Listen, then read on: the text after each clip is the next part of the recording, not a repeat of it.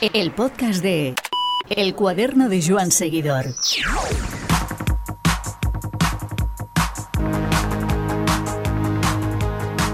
Abrimos la mirada al Giro de Italia que empieza en Turín y lo hacemos a través de su patrimonio, territorio, leyendas y personajes que hicieron célebre la tierra que verá el paso de la caravana en procesión hacia Milán.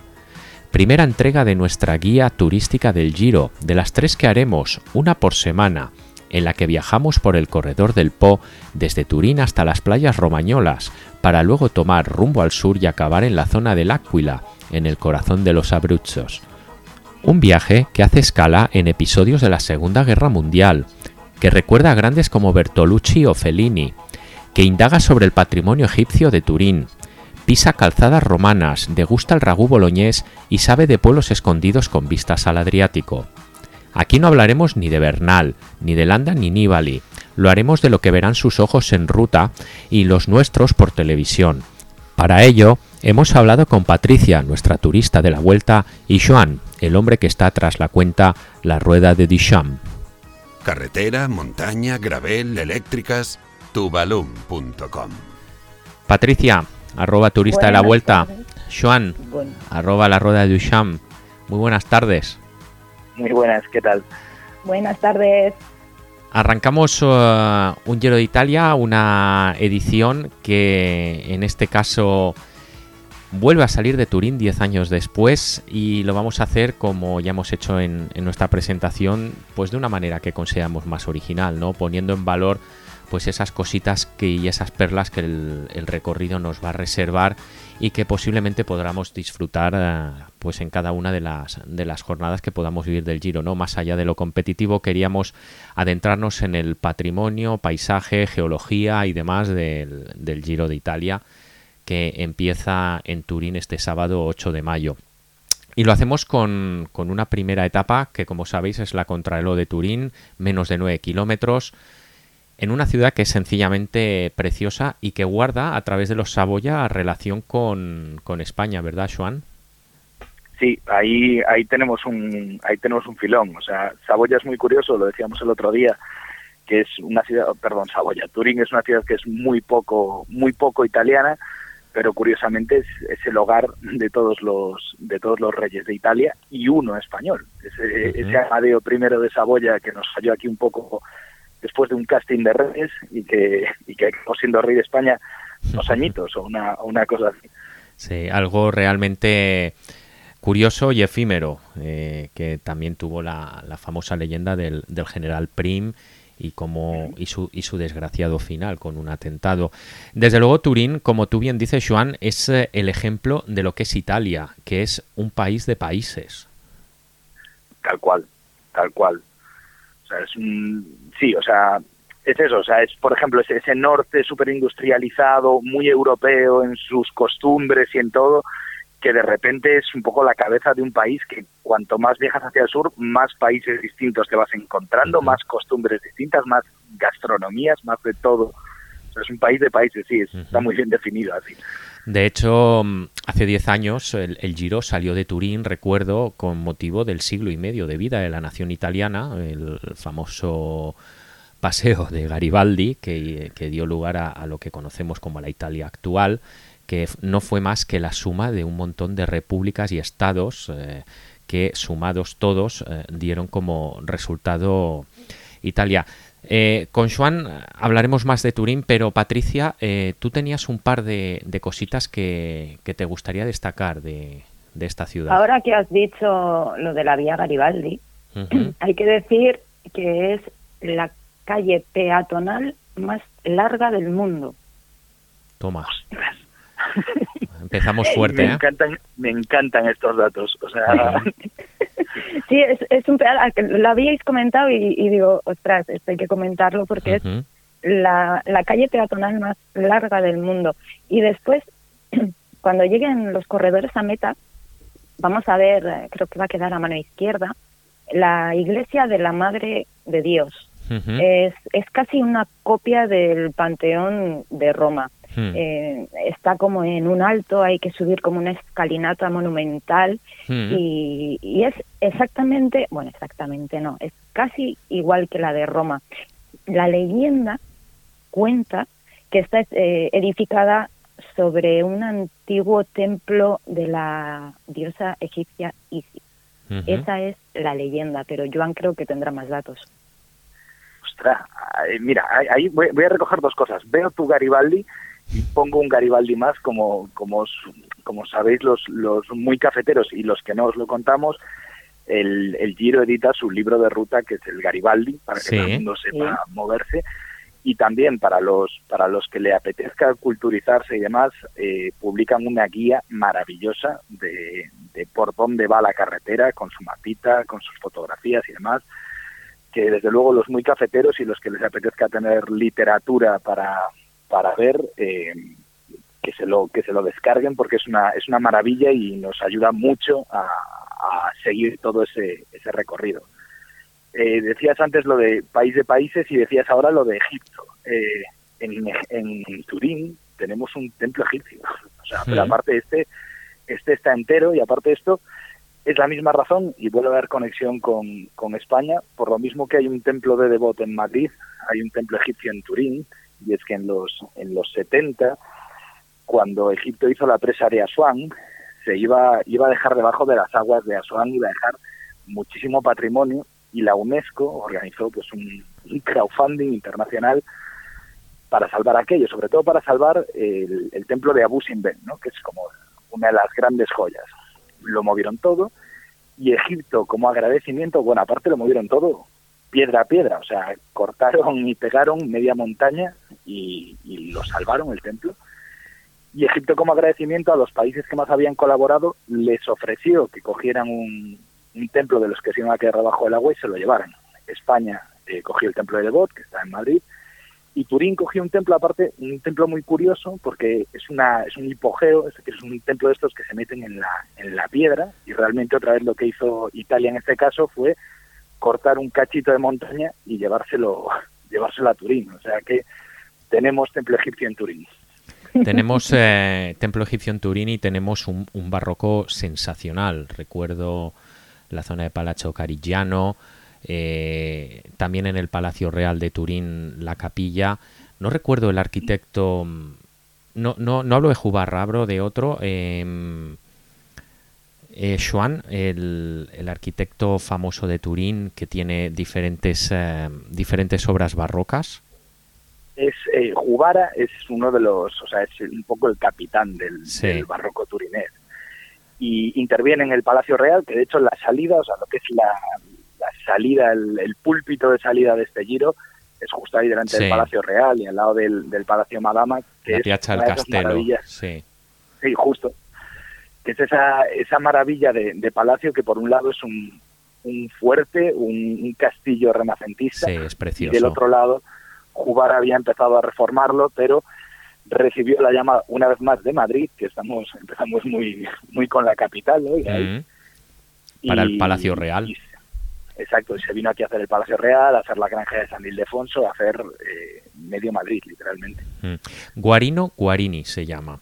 El, el ah, arquitecto, el arquitecto sí, que además tiene la tiene una famosa capilla dentro del Palacio Real y no sé si también tiene algo que ver con Superga, pero sí que es verdad que es el, el es como el Bernini de, de Turín. Superga es de Jubara y eh, de Guarini es la, bueno, ahora no me va a salir el nombre, la capilla que está anexa a la catedral, que es más grande que la propia catedral. Además emerge la, cúpula. Donde está la sábana santa, justo. Eso es de eso es de Guarino Guarini, que es de esos nombres que en la facultad eh, nos hacían mucha risa con, con 20 años. es muy musical. Guarini parece un, parece un nombre inventado. Eh, ¿Cómo le vas a llamar a ese personaje en tu película? Guarino Guarini, no sepas. Desde luego que sí, es, es una... Es una... Es, es muy musical ese, ese nombre. Turín, eh, en lo que hace referencia a lo que comentáis, el barroco es espectacular y demás, y después uno de los grandes símbolos de Turín es la torre antenoliana, al lado de ella está el Museo del Cine. Al lado de ella hay una pizzería excelente. Eh, tiene recuerdo una pizza muy buena al lado de que fuimos varias veces, de hecho. Y recuerdo, eh, mi recuerdo de la torre antenoliana es que es un auténtico buff. Es decir, es una torre súper bajita porque es prácticamente lo que viene a ser el chapitel de la torre sobre unos pocos pisos. Parece que va a ser el gran es, es, es, parte y es símbolo del, del, logotipo de Turín, pero sin embargo no es muy alta. Es eh, realmente curioso lo que la, la, experiencia de estar a lo de la torre antenoliana y ver aquello como realmente no es lo alto que tú podías imaginarte. Turín además pasará la Contralor no muy lejos de ese edificio de Fiat eh, que tiene el circuito en, el, en, la, en la azotea. ¿Te acuerdas, eh, Juan, que el otro día lo comentabais por Twitter? El, circuito de un kilómetro, kilómetro y algo para hacer pruebas de los coches. Sí, esa es la, la torre del edificio de, de Fiat. es, una, es una maravilla. Y sobre la torre eh, es muy curioso porque es de esos edificios muy de, del cambio del siglo y aparte seguro que nos lo enseñan porque está muy cerca de la Crono también, que es un edificio, es un porque sí, es un poco como la Torre Eiffel, ¿no? O sea, no tiene uso, ¿no? Es, demostrar que es el edificio más alto y demás, y en su momento fue el edificio más alto de mampostería del mundo, que es una cosa muy de presumir, o sea, después tuvieron que meterle estructura metálica y les, y les facilitaron el récord, pero en su momento lo, lo fue. Y ahí... perdona que te, que te diga, eh, es que estuve investigando un poquito y en principio iba a ser una sinagoga. Iba a ser un templo judío, eso es, porque en, en 1840 y tantos los Saboya dijeron que había libertad de culto. Entonces empezaron a construir el, el, templo judío y a los 10 años los judíos vieron que aquello no avanzaba. Hmm. y tuvieron unos problemas estructurales. Por eso luego la cúpula es, es metálica. Entonces ellos se desentendieron, los judíos dijeron, mira, eh, no, nosotros queremos el edificio ya. Y, y, los mismos, eh, la, la, Casa de Saboya dijo, bueno, pues a vosotros os mandamos a otro lado, nosotros nos quedamos con este edificio y ya veremos qué utilidad le damos. Ahí andamos. Señor, bueno, Museo del Cine ahora. Correcto. Y deja, que esto, esto me lo contaron el otro día. Eh, Sabéis que la que la, la mole es el símbolo, creo que es la moneda de dos céntimos, ¿no? De, del euro italiano. Sí, bueno, pues, sí, sí, sí. Se, se, se, cometió un error de, de, de, fabricación con la primera tirada de todas. Y hay monedas de un céntimo italianas en circulación que tienen la mole eh, revisad los bolsillos porque si tenéis una valen un pastón. Hay como Ostras, una pues tengo una colección de... monedas que no veas. Pues yo, yo sí que recuerdo de estar en Italia y ver la, la mole antenoliana en, en la en, la moneda. No, no recordaba ¿eh? cuál era, de sé, pues sé que era una moneda. La de pero dos. La de dos la de, céntimos. La de uno, si encontráis la de uno, eh, os, bueno, a ver, tampoco, no sé cómo va el mundo de la numismática, no sé, no uh -huh. sé si os da para cenita o para superviaje, pero bueno, oye, te uh -huh. llevas una alegría. Sí, desde luego que sí, una cenita igual sí. Hombre, es que hay una de, dos, de 20 céntimos eh, de España que sale Cervantes, que tiene un, en, en el cuello un. Sí, el típico cuello de. Sí. Eh, eso es, pues tiene un defecto en el cuello y se están comprando por entre 500 y 600 euros, o sea que... Hay, hay que revisarse los bolsillos. Son los, los, bit, los bitcoins eh, metálicos, podríamos decir. Pasamos eh, página, nos vamos a la segunda etapa, Estupiñí Novara, cerca de 180 kilómetros, y Estupiñí, Joan, Joan tiene algo que comentar. Sí, a ver, eh, es curioso. Bueno, ya ya se vio últimamente, lo decíamos también el, el otro día, eh, la, la Milán Turín acabó el año pasado allí y le dieron le dieron bola, de hecho. O, eh, este año lo vamos a volver a ver y estoy seguro de que le van a dar, de que, de que vamos a tener plano y demás. Y es curioso porque ese megapalacio es otra vez eh, obra de Jubara, es otra vez residencia de los de los Saboya y es un palacete de caza, o sea, es un discreto palacete de caza discreto. para la, para la, sí, o sea, el típico palacete que te pones a hacer, eh, te lías y acabas haciendo un, un, mini Versalles allí que es una, sí, sí. una maravilla. Es que los Saboya eran muy listos, porque ellos se casaban con todos los que podían. Ellos se casaban con todos, uh -huh. siguiendo la etapa a, a, a, nada, a 13 kilómetros de, del palacio, tenemos el Palacio Real de Racconigi, sí. que es donde nació el, el, último rey de Italia, Humberto II. Uh -huh. Entonces, hicieron lo mismo, pertenecía a la Casa Cariñano, creo recordar, sí. y, y dijeron, uff, esto es una fortaleza un poco cutre, vamos a darle un poco de vida, y en el siglo XVII lo tiraron todo, se hicieron un palacio tremendo que incluso contrataron a André Lenot, creo que es el constructor el, Sí, de eh, los jardines de Versalles. jardín, sí. Eso es, lo contrataron. Incluso el zar Nicolás II, que se pasó por allí un, un fin de semana, dijo, a mí esto me gusta mucho, me quiero crear una casa aquí. Y hay una casa rusa en medio de los jardines. Es que es increíble. Un poco como el foro romano, ¿no? Donde cada uno iba poniendo su sello y, y su legado. Eh, tenemos un poco más adelante, Patricia, otro sitio que también nos habías marcado. Sí, Montecchiaro de Asti os había comentado. Ujú. Es que ahora ya entramos en la zona de, de- de las iglesias Sí. es, y el románico y, y muchas iglesias. Y hay una que, estando buscando información, me llamó muchísimo la, aten- la atención eh, porque es blanca y roja a rayitas, ¿no? Es la típica iglesia románica gris que vemos. Es blanca y roja. Pe- Es preciosa. Eh, Había un pequeño pueblo que se llamaba Mariano que desapareció y solo quedó la, la iglesia que se fue destruyendo. Y entonces en el siglo XIX dijeron vamos a reconstruirlo y hay una técnica que Swan lo sabrá, que es eso de quitar piedra por piedra y numerarlas y, Sí. y volverlas a colocar. Pues el, el arquitecto la construyó tal y como estaba en, en, los cuadros, que bueno, en las pinturas antiguas. Y yo creo que vamos a ver muchísimas iglesias románicas de este estilo en, en este último tramo final de etapa. Novara, a medio camino entre Turín y Milán, eh, nos guarda alguna sorpresita, ¿verdad, Joan? Eh, Novara es una maravilla. Además, bueno, o sea, es que tiene un poquito de todo y tiene incluso uno de los de los grandes equipos del hockey a patines del mundo es el equipo de Novara. Que Sí. sepáis que esto es un dato importantísimo para, para todos los días. Eh, Novara tiene muchas cosas. De hecho, por ejemplo, eh, Alessandro Antonelli de la Mole eh, De la construye, Mole. por- construye bastante en, en Novara y vamos a ver un par de, de desafíos a la gravedad bastante grandes, como la Basílica de San, de San Que suele ser el Sí. icono de Novara. sí, que es, que es el, sí, un poco el, el corazoncito y que si lo tenemos en la cabeza de la etapa del día anterior, si tenemos la mole en la cabeza, vamos a decir, vale, eh, seguías en lo tuyo, Alessandro, seguías ahí trabajando, trabajando la misma idea esa de la verticalidad absoluta, que era algo muy del momento. Y después tiene muchas eh, resonancias históricas. Eh, una de las batallas de la, de la independencia italiana, una de las batallas grandes, la batalla de, de Novara, donde curiosamente el, el ganador es Radetzky, el de la, mar- el de la marcha Radetzky, el, de, el de la marcha de todos los conciertos de Año Nuevo, Sí. está hecha en honor del, del vienés, que, del austríaco, perdón, que, que ganó esa batalla de Novara, que evidentemente los, los austríacos les costó mucho soltar el norte de Italia, y de hecho ahí está todo el tema aún del, del Trentino y demás, Sí. que, que también tienen su... Es como su pasear por. Innsbruck, por ahí, por Y, Innsbruck y o Salzburg, curiosamente, sí. curiosamente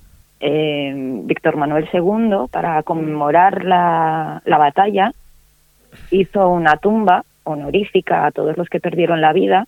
¿Y aquí no adivináis qué forma tiene la tumba? ¿No? Una pirámide. Mm. como, como- Turín es el centro, es la, es la quinta provincia de Egipto, que Sí, diríamos. Es Sí, es la quinta provincia de Egipto y también eh, la, la prueba fehaciente de que al final, a lo largo de los siglos, todo el mundo tiraba de los clásicos. Sí, Sí, sí. sí, sí. Es que llama mucho la atención en Sí, ese momento Sí, Egipto. sí. Vamos Y- y a... aparte es- Didi, perdona, Sí, sí, nada, no, no decía sobre sobre lo de Egipto, que por ejemplo ahí en ese caso el, el Museo Británico se lleva la fama, ¿no? De, ay, tiene medio Egipto allí. Y de repente te pones a ver y dices, caramba, los turineses, que qué rápido se anduvieron en llevarse cositas también, porque el, el Museo Egipcio, por ejemplo, está completísimo. Qué calladito se lo tenían. Hombre, hombre. Vamos a la tercera etapa, bien la Canale, es eh, también una etapa un poco accidentada en su segunda mitad, son unos 190 kilómetros. Y aquí Patricia nos quiere comentar Montegrosso d'Asti a 90 kilómetros de meta. Sí, sí. Es, es una montaña en medio de la llanura. O sea, es como la nada y en medio está la montaña. Entonces hay una, una leyenda que dice que allí hubo una plaga en, una plaga, no sé si fue la peste, no, no tengo el dato. Entonces todos los habitantes de esa zona querían subir a la montaña porque sabían que en la montaña iban a estar seguros. Entonces, claro, el señor feudal no era tonto. Entonces pedía un poquito de dinerito para todos los que se, se querían salvar de, de, de, esta, de esta peste y, al final con todo lo que recaudó hizo una fortaleza y un castillo inexpugnable. Y esto fue en el siglo XIV. Es uno de esos pueblos que tú dices, ¿de dónde ha salido? ¿Te acuerdas que lo comentábamos? ¿De dónde ha salido este pueblo? Pues fue a causa de una peste si cada, si cada tía Montés me diera a mí un eurito para poder construir mi, mi castillo, está claro, o sea, el crowdfunding ahí. Te sale, te, sale a devolver, desde luego. Un poco antes tenemos Asti, ¿verdad, Patricia? Sí, sí, teníamos Asti. En Asti hay la tradición del palio, que conocemos, el cual es más famoso es el de Siena, ¿no? Pero la tradición del palio eh, es, es de Asti porque tenían una lucha con, con una ciudad que queda, creo que son a 30 kilómetros de meta, más o menos con la ciudad de Alba. Entonces eh, ellos eh, todos los años celebraban a, a, ver quién era el mejor jinete. Entonces la obligación, había unas normas, hay que montar a pelo, eh, no hay que llevar nada agarrado a las crines del caballo y el que ganaba era como recibía el palio, que es la bandera blanca. Después la Casa Saboya la, la puso en azul. Entonces, em, hay una regla que me llama mucho la atención, que es que si el jinete se cae, pero el caballo gana, ese es el caballo ganador. Y después recorrían los ciento y pico kilómetros que hay hasta Alba para reírse de ellos. Tradiciones raras del pasado. Pasamos a la cuarta etapa, que sale de Piacenza, y acaba en Séstola, una localidad medieval muy bonita. Son escasamente, bueno, un poco menos de 190 kilómetros. Y aquí, Patricia, también nos has marcado algún punto, ¿verdad? Sí, os he marcado eh, San Polo de Enza, que es una, una zona medieval, es un burgo medieval, que ahí nació una señora, una señora que con dos ovarios bien puestos, que se llamaba Matilde, de la familia de los Canosa. Esta mujer eh, le obligaron a casarse con su hermano, eh, que murió a los 10 años, a, los diez años de casarse, pero imagínate cómo era el hermano porque se llamaba Godofredo el Jorobado. Bien. Pero claro, el padre no quería perder los, los, terrenos y solo tenía dos hijos, un chico y una chica. La chica no le podía dejar el, el terreno. La mandó a Alemania a estudiar y al volver la casa con el hermano. Al volver se da cuenta que hay un problema con el Papa. Aquí vienen los papas y los antipapas, Joan. Ella fue excomulgada, después tuvo que proteger al Papa, entró en guerra con Enrique IV y llegó a batallar ella misma en una de las luchas contra Enrique que lo venció. Pero la pobre mujer acabó muriendo de gota y ahora mismo está enterrada en Roma en una tumba en una tumba hecha por Bernini. Lo que no me acuerdo es la capilla en la que está enterrada. Eh, si tenemos que buscar entre todas las que hizo Bernini en Roma, podemos... Nos podemos, morir. Nos podemos morir, sí. Nos, puede, nos pueden hacer a nosotros otra otra capilla. Eh, por medio, en esta, en esta etapa, hay unos primeros 70 kilómetros más o menos llanos que llevarán por todo lo que es la pianura padana, toda la zona de, del Po, en la Emilia Romagna, y pasaremos por una ciudad muy importante, ¿verdad, eh, Juan? Parma. Sí. Parma es, o sea, Parma es, es de lo mejorcito que, tiene Italia. Y aparte aquí ya empezamos a ver muchas de las cosas que, que van a marcar todo el, todo el recorrido, ¿no? Por un lado, Parma es el sitio de ir a comer. O sea, el hmm. parmesano, el, el prosciutto de Parma y demás. O sea, eso eso tiene que estar sí o sí. ¿Cómo, venden el prosciutto parmesano? Eh, es increíble. Te, lo hacen pasar por un, por un ibérico. Sí, sí, sí, sí, pero, pero oye, que les funciona, ¿eh? No, no, no, no, no que son maestros en, en, vestir el producto. Que tú vas allí y te quedas todo impactado. Que sí. tiene que ser algo muy especial para que... Y después es, es, una ciudad muy rebelde de siempre. Bueno, hay que decir que, que, Italia es, lo que decíamos antes, un país de países, ¿no? En ese sentido. Sí. y que, que, esas peleas como la de Alba y demás, de con quién es vuestro peor enemigo, pues para los de Siena, los de Florencia, para los de, para los de Roma, los de no sé dónde. Es que al final en esa época eran todo pequeñas repúblicas, eran eh, ciudades-estado. Al final eh, ese pique se ha heredado. Claro, por eso hay tantos, eh, tantos pequeños burgos en, en las colinas de las montañas, hmm. porque cada, cada señor feudal tenía su terrenito, su castillo y su fortaleza. Por eso. De hecho, es que hay cosas, eh, creo que son la afición del Siena y de, y de la Fiorentina, que eh, cuando le gana el Siena a la Fiorentina le recuerdan una batalla del siglo XIII. o sea, no, no, es un rollo de, de ayer, de os ganamos 3-1, o no, no, o sea, es un rollo, te, te acuerdas... Os ganamos en el 13. ¿te acuerdas, ¿te acuerdas, del siglo XIII, la paliza que os dimos? Pues tenla clara, ¿no? Y en, en Parma pasan un montón de historias. Parma llega a tener dos antipapas. Ah, con, con, Papa en Roma, a, a, relativamente pocos kilómetros, llega a haber dos papas en, en Parma. Es la primera ciudad, eh, esto es algo que, que, marca yo creo que todo el recorrido de, de, Italia, desde luego la historia reciente de Italia queda marcadísima. El ascenso del fascismo en Italia fue brutal y una sí. de las primeras ciudades que empezó a mostrarse contraria a eso y abiertamente contraria a eso fue, fue Parma. Y de hecho, se llegó a organizar una, una, resistencia vecinal en uno de los barrios populares de Parma para evitar que, que los fascistas marcharan por el, marcharan por el barrio uh -huh. y demás.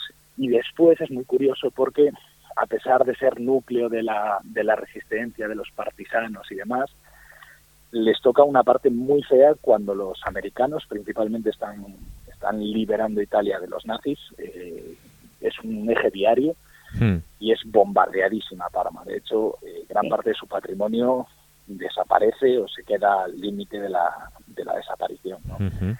El famosísimo, y de hecho esto es algo que, que, hay que decirle, siento la gente que esté escuchando el podcast en el coche además y que no pueda estar buscando imágenes, porque este es de esos sitios que son alucinantes y que por mucho que quiera el Giro no nos va a enseñar por dentro, me imagino, que es el Teatro Farnese, el teatro renacentista, que lo que vemos ahora, que sigue siendo una maravilla, es una reconstrucción porque al estar muy cerquita de la estación de trenes fue bombardeada en la Segunda Guerra Mundial y quedó, sí. quedó prácticamente deshecho.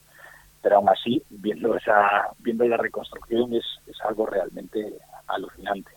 Y además es la patria de, de, de, los Bertolucci, de los dos hermanos Bertolucci que, que se dedicaron al cine, que eso sería otro tour, otro tour sí, otro giro muy interesante, mm. ir haciendo un director de cada de cada etapa. De cada ciudad. La etapa de Bertolucci, esta etapa es la etapa de Fellini, esta es la etapa de que Italia el, tour del, el giro del cine. El giro del cine. Exacto, exacto.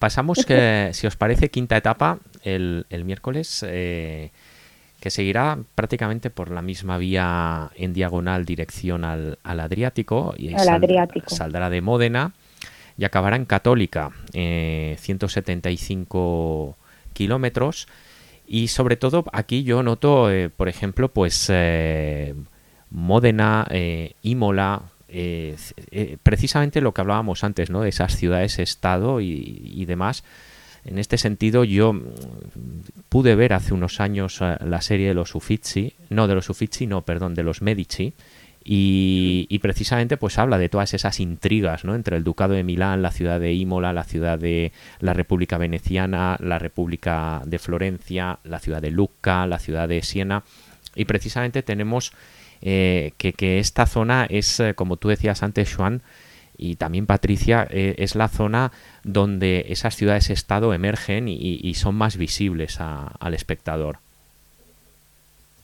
Sí, es esa, esa edad media, eso que está justo antes, mm. bueno, incluso durante los años del Renacimiento, ¿no? De, de pequeñas ciudades-estado y, y, de ese odio muchas veces eh, hasta hasta la médula entre entre muchas de esas ciudades que, que siguen vivas a día de a día de hoy. Aparte, esta etapa une muchas cosas eh, que a priori dices, ¿cómo puede ser? No? O sea, une, une circuitos de, de, de, carreras, de automóviles, de motos, une ciudades cinematográficas. Es una etapa muy, muy, muy, muy curiosa y de hecho yo creo que es de las que, de las que quitando las grandes capitales, de las que más cargaditas de, de referencias nos vienen.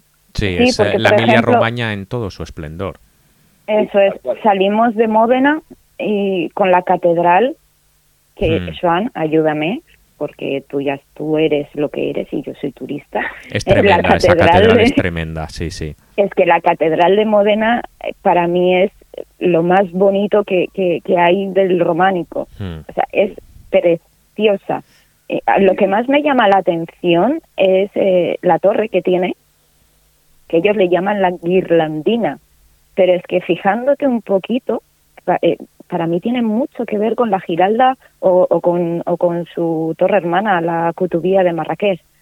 Mm. tiene una forma, para mí, yo creo que se la copiaron a, los árabes, es que quieras o no, aquí ya empezamos a meternos en, en, terrenos de, de, antigüedad, más allá de, los reinos de, de, Saboya, de los Visconti. Aquí ya empezamos a ir hacia más hacia, hacia el pasado. Y además Modena tiene la el trazado es bastante, pese a que tiene un burgo medieval, una zona más medieval, también tiene ciertas partes que son más renacentistas, ¿no? Más rectas, más, eh, digamos, más cuidadas. Un poco recordando, salvando las distancias, igual Joan me corrige, por ejemplo, a Lerma en Burgos, ¿no? Es decir, son ciudades eh, renacentistas concebidas en esa época que realmente tienen ese atractivo, igual que por ejemplo una ciudad por la que no se pasa, pero que tiene una catedral muy similar a, a Módena es Ferrara, eh, que también se dejará un poco a la izquierda en el, en el mapa y que también, como, como decíamos, eh, pues bueno, reflejan esa, esa Italia que sale de, de la oscuridad de la Edad Media y, empieza a ser renacentista. Sí, que conste que hay, hay que, hay que decir de Italia y del románico y del gótico que, que, bueno, que encaja, al final encaja con el resto de la cronología europea, que Italia precisamente por esa presencia de lo clásico, por la presencia de las ruinas romanas, es decir, aunque aunque no supiera de dónde venía aquello, esas ruinas estaban ahí. Marcan. Es muy curioso porque todo su renacimiento y todo su gótico siguen siendo súper clasicistas. siguen teniendo un toque, pues el, Pisa, ¿no? O sea, que, al final es son iglesias románicas, aunque ya están muy muy marcadas ahí por el por el renacimiento, ¿no? Pero que al final no dejan de ser elementos románicos y es curioso que ese románico nunca llega a abandonar de todo la, el clasicismo, ¿no? Sigue teniendo ese, ese aire de, de, mármol, de, de orden de órdenes griegos, heredados del griego y demás, y es algo que está muy presente y es algo que, que lo hace muy muy muy característico el románico el románico italiano. Ya en la línea de, del Adriático, en la misma costa del Adriático, a 23 de meta, tenemos la ciudad de Rimini, la ciudad de los Malatesta, con alguna referencia, por ejemplo, renacentista bastante acentuada y donde mm, Patricia nos ha señalado algún punto. Sí, yo le llamo el parque temático del, del arte romano, o sea, tienes de todo. Sí. A ver, las imágenes que vamos a ver yo creo que va a ser más o menos eh, playa y, playa y tumbonas y esto, pero es que hay que decir que tiene un teatro, tiene un, teatro romano, un anfiteatro, tiene termas, tiene el arco de, Augusto del siglo, uy, del siglo, ¿no? Del año 27. Eh, la pena es que ya no está el señor Augusto con su cuadriga con caballos en bronce en todo lo alto del arco. Luego también tenemos el puente de Tiberio, que también es del año, creo que es 21, 22 de nuestra, era, de nuestra era, y lo a mí lo que más me ha llamado la, atención es que cuando se hizo la, muralla de, Rimini para, la protección, cogieron lo que es el, anfiteatro y lo usaron de muralla una de las paredes. Deshicieron el otro lado del teatro, fueron construyendo, fueron quitando piedras de todos los lados, pero al final no terminaron de hacer la muralla y no quedó ni anfiteatro ni muralla. Sobre esta zona sí que me gustaría señalar que es posiblemente la que fuera más homologable a la costa española en cuanto a turismo, entre comillas, de masas, salvando las distancias. Sí, salvando las distancias porque no, no, llega, no llega igual a esa masificación, pero sí que es verdad que es donde Italia, pues bueno, tiene eh, un polo turístico pues igual más equiparable, homologable a ciertos puntos de la costa española. Es también lo que ocurre sobre todo en Rimini, pero también en Riccione, en Católica, donde hay parques acuáticos, hay diferentes atracciones, incluso hay un parque que pudimos eh, conocer, Italia en miniatura, muy bonito, eh, en las afueras de Rimini, de manera que es lo más homologable a la costa española, pero con una salvedad, y es que las playas son privadas. Ah, amigo. Las playas son Me había hecho, bajo me había taquilla. hecho mucha gracia... Ay, perdón, perdón. No, no, sigue, sigue, Joan, disculpa. me había hecho mucha gracia una, una campaña publicitaria que había sacado Croacia hace, no sé, igual 10, 15 años, que su, su forma de vender el turismo en, en Croacia era el Mediterráneo tal y como era. Sí, Que era, que era un, era un bofetazo en la cara ahí a, a Italia y a, A España. Italia. Os lo habéis cargado, chicos. O sea, sí. En Rimini- Correcto, esa, esa campaña sí que la recuerdo, eh, de Mediterránea, Mediterránea as it was eh, once, eh, cuando fue una vez, y, y sí que es verdad, es verdad, el, pues bueno, es que Croacia la tenemos ya al otro lado, ¿no? Porque en línea Claro, recta no creo que. Dubrovnik y demás no, no, no quedará muy lejos ya de, de todas estas... ah, de todas En estas Rimini ciudades. ahí está el pueblo de pescadores, eh, que está alejado de la zona turística, que es donde vive la gente de, de Rimini. Y es que es un, un pueblito con calles estrechas, casitas amarillas, con las puertas verdes o azules. Eh, no sé si sabéis vosotros las tradiciones de los pescadores que pintaban las casas del propio, con la propia pintura de su barco, Sí, con, sí, sí. con las obras. Sí, sobre todo Pues además en toda esa zona, mm, también en la zona del, del Lido veneciano y demás, también se hacía así. Eso es, entonces este es, casi todas las casas son de un amarillo ocre y, y las ventanas unas pintadas de azul, otras de rojo, otras de verde y yo creo que es una zona digna para visitar. En vez de meterte en los resorts y es, es que yo bueno, no soy de sí. resort también. No, no, no. eh, Rimini es, Yo- eh, eh, tiene de eso, tiene de eso. Es, es una ciudad por y para, para el turismo. Y para rematar Rimini, y, eh, conectando con lo que decía antes Juan, es la ciudad de Federico Fellini. sí, o sea, eso, eso ya, ya debería hacerla patrimonio de la humanidad de, de manera inmediata, aunque tenga resorts. O sea, Ujú.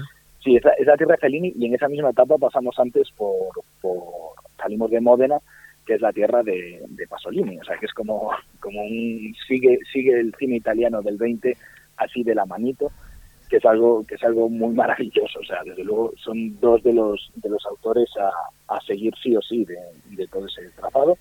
Y hay que decir que nos hemos dejado por el camino, nos hemos dejado Faenza, que es donde la Casa de la Cerámica, nos hemos dejado Imola, que aparte está muy, muy en boga, el año Sí. pasado tuvimos el Mundial allí. Sí.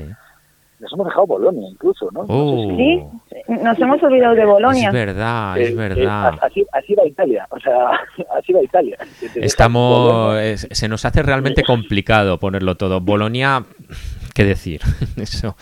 Aparte Claro, de no, la- no, no. las dos torres, eh, la ciudad De con que- más kilómetros, creo, eh, de, de soportales y, y una ciudad universitaria con un ambiente y una arquitectura preciosa. Y que la salsa boloñesa no existe. No, es el, es el, No no ragú. Tienes que referirte Es a ella como el ragú, sí.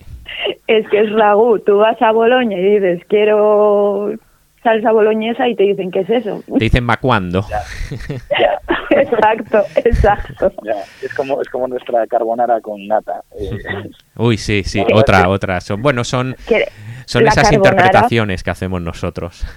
Claro, la carbonara viene también de la Segunda Guerra Mundial. No sé si lo sabían. ¿No? ¿Cuenta? no, no, no, no. Bueno, pues eh, la carbonara, claro, no había nada para comer y cuando llegaron los americanos eh, les dieron leche en polvo y huevos. Entonces, claro, ellos solo tenían pasta y dijeron, ¿qué hacemos con esto?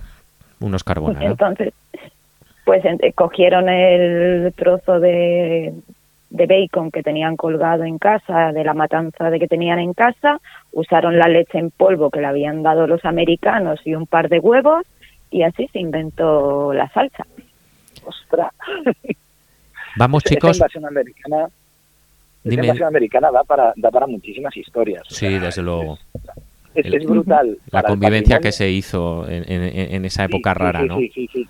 Es, es brutal porque en esos años es la mayor pérdida patrimonial que tiene el siglo XX. Seguramente Italia eh, Totalmente. queda absolutamente devastada después de la guerra. Es, es curioso porque es algo que se trata poco, con todo, con todo el bombo que levanta la Segunda Guerra Mundial. La destrucción de patrimonio, seguramente porque, porque los ganadores como los que se cargaron casi todo ese patrimonio, pero es algo de lo que se habla muy, muy, muy, muy poquito. O sea, y de repente te pones a ver y dices, es, todas estas pinturas están desaparecidas por los bombardeos aliados. Hay una historia muy, muy clásica que es la de, la de Monte Cassino, ¿no? Sí. Es bombardeada y aparte está, está filmada, el, filmado el bombardeo de, de Monte Cassino y como eso la verdad es que la mitad de Italia fue, fue reducida a cenizas y después curiosamente esos mismos invasores son muy bien recibidos por la, por la población. Por claro, porque les daban comida. Es claro, que claro, es eso. sí, sí, sí. Sí, aparte Italia venía de una situación interna eh, terrible, más allá de la, de la propia guerra, es decir, el auge del fascismo y todo eso había dejado el, el país absolutamente roto y resquebrajado y, y hecho polvo. Al final el patrimonio, Joan, como bien sabes, eh, no, no se, nunca se vio con los mismos ojos dependiendo la época de la que hablemos y, y claro, la- el valor que le damos ahora en su época hace 100 años, pero mucho antes cuando se demostró que, por ejemplo, se desmontaron templos romanos o ruinas romanas para al lado hacer una, una iglesia románica. Sí, eh, claro, en esa época había otras prioridades. Si os parece, pasamos a la sexta etapa en Grota di Frasa- Frasassi Ascoli Piceno. Estamos hablando ya de una primera etapa de montaña. Y aquí eh, Patricia nos ha marcado un par de sitios. Sí, yo os quería hab- hablar de Castelraimondo, Ujú. porque es uno de esos sitios de que teníamos un castillo enorme, teníamos un palacio precioso, pero lo hemos dejado abandonado. ¿Qué hacemos con él?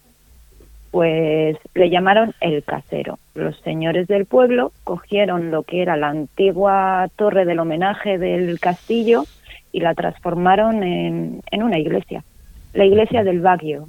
Entonces, tú ves que no es una iglesia, porque no es una iglesia, no es un castillo, sino que es una mole de piedra con una campana en todo lo alto.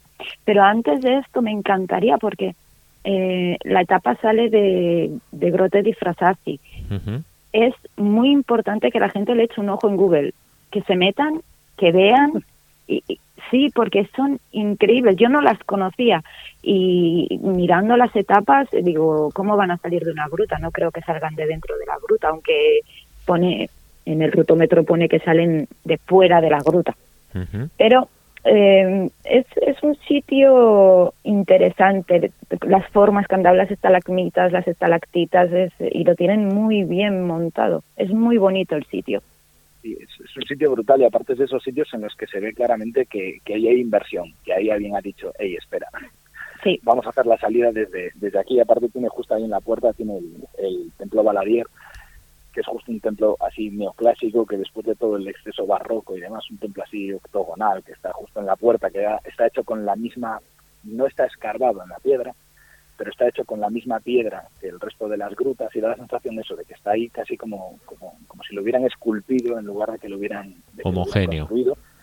Y esto estoy seguro de que nos lo van a enseñar. O sea, esto es de esas Sí. cosas que sí o sí lo vamos a ver en la repetición y lo vamos a ver en el, en el resumen de Eurosport del año que viene. Va a haber plano esto. Tenemos otro punto, ¿verdad, Patricia? sí hay dos ciudades eh, que están una a 121 kilómetros de meta y otro a 124 kilómetros. En sí es la misma ciudad, pero separada. Quinto décimo y Acuasanta de Terme.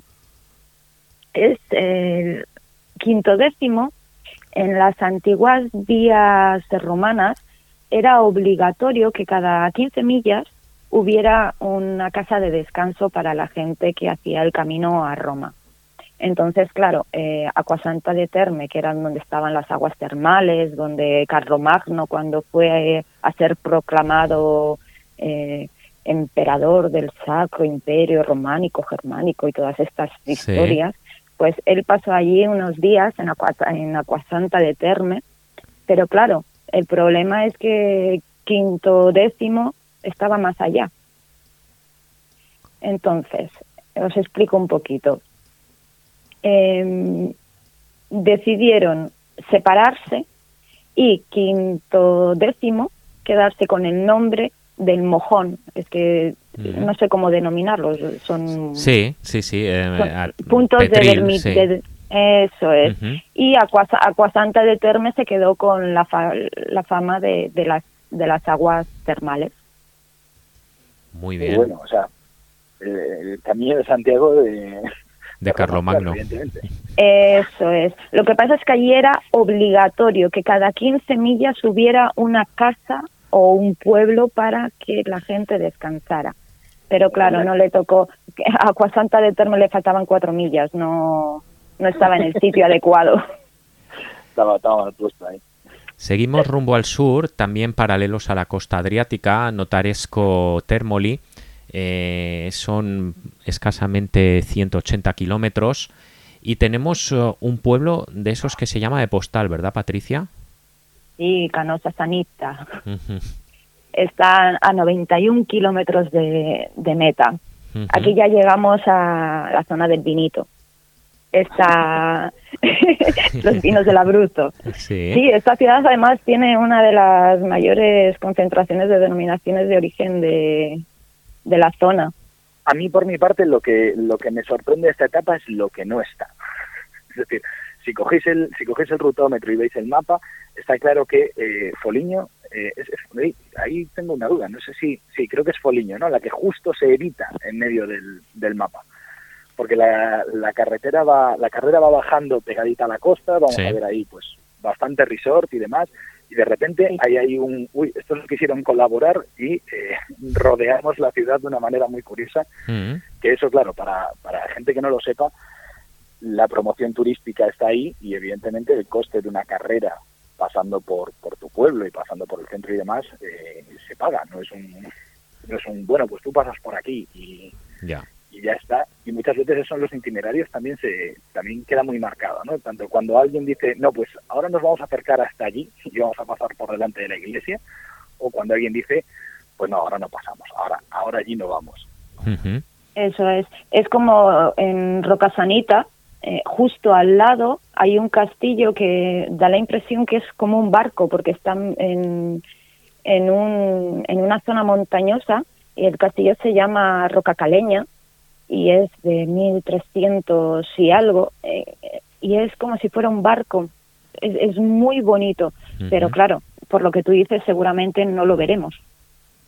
Sí, esas cosillas son, son muy curiosas. Y aparte de que nos estamos metiendo en los abruzos, que son, son una zona de esas que a lo mejor a nivel eh, monumental pesan menos, es decir, si lo comparas con Turín, puede dar la sensación de que, de que es menos o tiene menos o lo que sea, pero que claro, que tiene un valor paisajístico, un valor de eso, de, del pueblecito que está ahí encaramado a lo alto de la, de la montaña y demás, que es la, la Italia realmente que, que más entera vas a ver, que más Italia vas a ver, menos explotada turísticamente, no sé, como, como más auténtica en ciertos aspectos. La etapa más al sur del Giro es la octava, entre Foggia y, y Guardia San Framondi.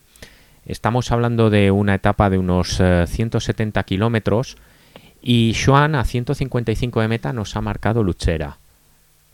Sí, Luchera tiene, tiene una historia un poco esas de las que, de las que hablaba antes Patricia, ¿no? de las influencias de diferentes sitios. Aquí en el siglo XIII pasa una cosa que es, que es muy, muy, muy, muy curiosa, y es que Federico II, que en nombre del Sacro Imperio y demás, acaba de expulsar a los, a los musulmanes de Sicilia. Pero tiene una cierta colonia de musulmanes que no sabe dónde reubicarlos, y los acaba colocando aquí en la costa del Adriático, en el taloncito de Italia, en, en Luchera durante ciertos años eh, se llega a llamar luchera de Sarraceni, es decir, eh, de los sarracenos, de los, de los musulmanes, y hay cierta estabilidad en la zona que dura aproximadamente unos 75 años. En esos 75 años ellos habían montado sus, sus mezquitas, habían, tenían su culto y demás, pero en la Edad Media este tipo de, convivencias pacíficas entre religiones era algo que estaba condenado al, fracaso. Y llega un momento en el que asaltan la ciudad, los, los cristianos asaltan la ciudad, eh, venden como esclavos a parte de la, de la población, a otra la obligan a, convertirse y acaba todo un poco como el, como el Rosario de la Aurora. Y además es una ciudad que bueno que ya de antes tenía otra vez otro de esos, otro de esos maravillosos anfiteatros romanos y demás, que esa zona era una zona que estaba muy, muy, muy poblada en, en era romana. Patricia, tú nos, nos habías marcado un par de sitios también. Sí, eh, os había comentado Campo di Piedra, eh, uh -huh. que me llamó la atención el nombre y sí. investigué un poquito. Entonces eran unos señores que estaban labrando unos campos, que es un pedragal alrededor de todo de todo el pueblo, son piedras y piedras, y encontraron unas lápidas de época romana y les impresionó tanto porque eran era la tumba de un hombre y una mujer esculpidos a tamaño natural. Entonces, la leyenda dice que los pastores durante la transhumancia, cuando bajaban las, las ovejitas al, en, en invierno al calorcito del Adriático y cuando luego las subían a los campos, al pasar por allí, intentaban evitar el pueblo porque decían que estaba maldito por el campo de piedra, porque todo eran tumbas y lápidas romanas. Mm. Y es, es complicado porque este pueblo, solo este pueblo tiene seis iglesias, un palacio ducal, es, es, es, una locura, como para evitarlo. Como para evitarlo, está a 92 de meta y a 36 tenemos Pietra Roja. Pietra Roja, es la ciudad de los fósiles. Aquí, aquí en esta zona tenemos eh, cuatro parques arqueológicos diferentes y es donde se descubrieron uno de los primeros fósiles porque esto en época del, del, Mesozoico estaba bajo el mar. Entonces casi todos los fósiles que se encuentran son pues estrellas de mar, peces, es, es, es muy curioso. Y hace unos años, bueno, hace unos años, hace en los años 80, en los años 90, encontraron un, un pequeño dinosaurio que todavía mantenía todos los, los órganos internos y no os voy a decir el nombre científico porque no ahí ya no, ¿eh? porque el Stiliponix stanitonicus este no sé cómo se pronuncia pero es una de las zonas eh, una de las zonas paleontológicas más importantes del mundo al día siguiente tenemos ya la novena etapa, etapa que además ya llega en alto, en Roca di Cambio, desde Castel di Sangro. Estamos hablando de poco menos de 160 kilómetros, una etapa muy accidentada, donde eh, tenemos eh, puntos interesantes. Sin ir más lejos, la propia salida, ¿verdad, Patricia? Sí, yo me llevé un chasco al buscar el, la toponomía de, de, la ciudad, de, la ciudad, porque yo decía Castel di Sangro, aquí ha tenido que haber alguna batalla, una batalla medieval preciosa, no sé, y al final fue pues las traducciones del griego al latín y del latín a lo que es hoy en día. En griego, sangru es diente, dentado o cerrado, y es por todos los montes que rodean la ciudad que es, es una zona dentada. Entonces el, el pueblo se quedó con, con ese nombre. Cuenta la leyenda que el patrón de la ciudad es San Rocco, que en 1838 eh, evitó que el cólera eh, a la ciudad.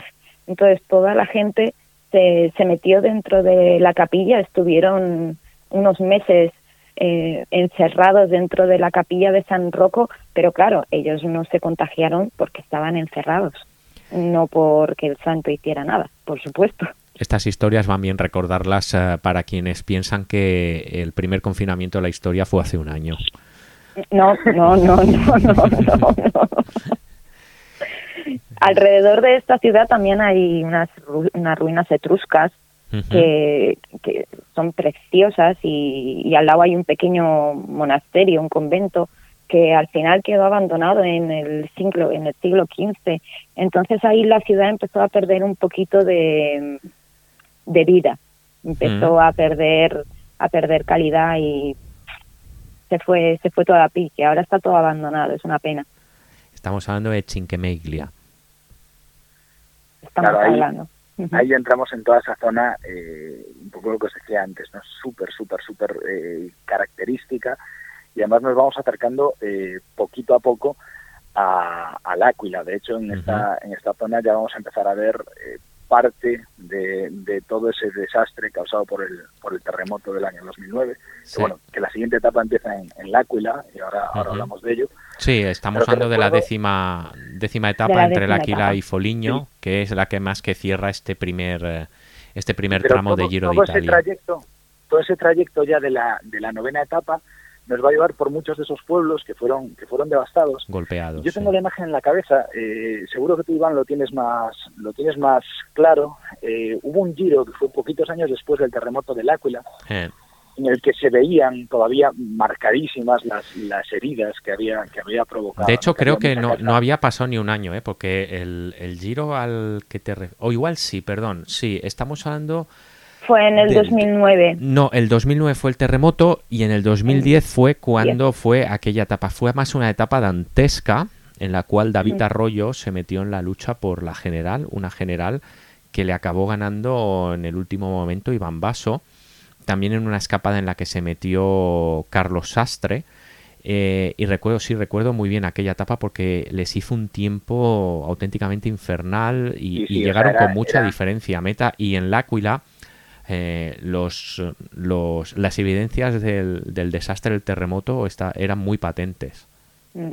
Pues esta va a ser una, una etapa, yo creo que incluso más la 9 que la 10, aunque la 10 sale ya de propia L'Aquila, esta cruza la provincia y yo creo que, que a nivel de pueblos va a ser el momento ideal para ver cómo, cómo ha curado las heridas de, de ese drama que sufrió la, la región en el, en el 2009, que la dejó realmente eh, arrasadísima y fue otra gran pérdida patrimonial para, para Italia. para Al Italia, final es sí. una especie de, mm, de tormenta perfecta, ¿no? Eh, una zona sísmica muy activa eh, sobre la que se asientan pueblos muy envejecidos.